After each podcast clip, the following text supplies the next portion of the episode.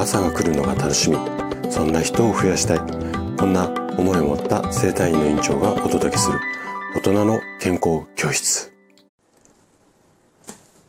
おはようございます。高田です。皆さんどんな朝をお迎えですか？今朝もね元気で心地よいそんな朝だったら嬉しいです。さて毎週土曜日はね本の紹介をしています。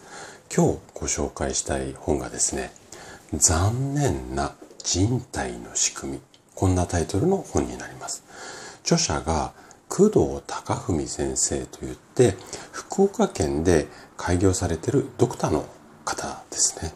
で専門は糖尿病とかダイエットの治療漢方治療などでテレビなんかにもねちょこちょことあの出演されていたっていう今はあんま出てないのかな。昔ちょこちょこ出ていたあの、こんな、まあ、経験というか、うん、ある先生です。で、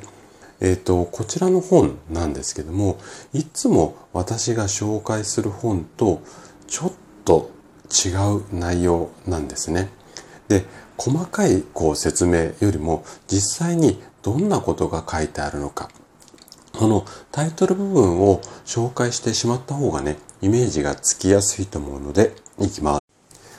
これね、目次のところを見るだけで結構面白いんですけども、いろんなね、こう、エピソードっていうか、こう、今までの常識を覆すような、あの、いろんなこう話がいくつもいくつも書いてあるんですが、例えば、タンスの角に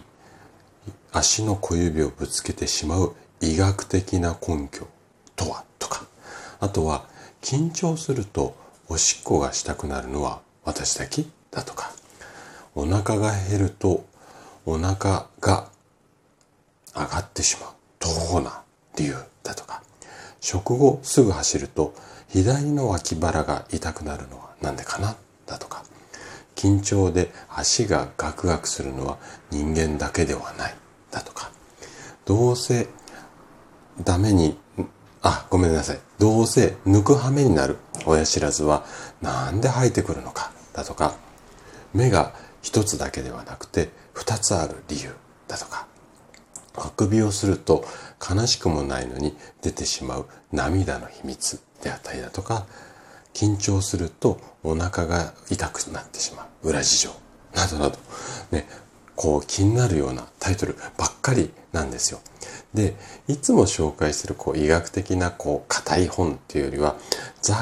学的っていうのかな雑学的っていうのかなこうちょっとした謎々っていうか知ってるとなんかみんなにもこう話できちゃう知り合いの方とかにね話ねえねえこれ知ってるとかって言って話できちゃうような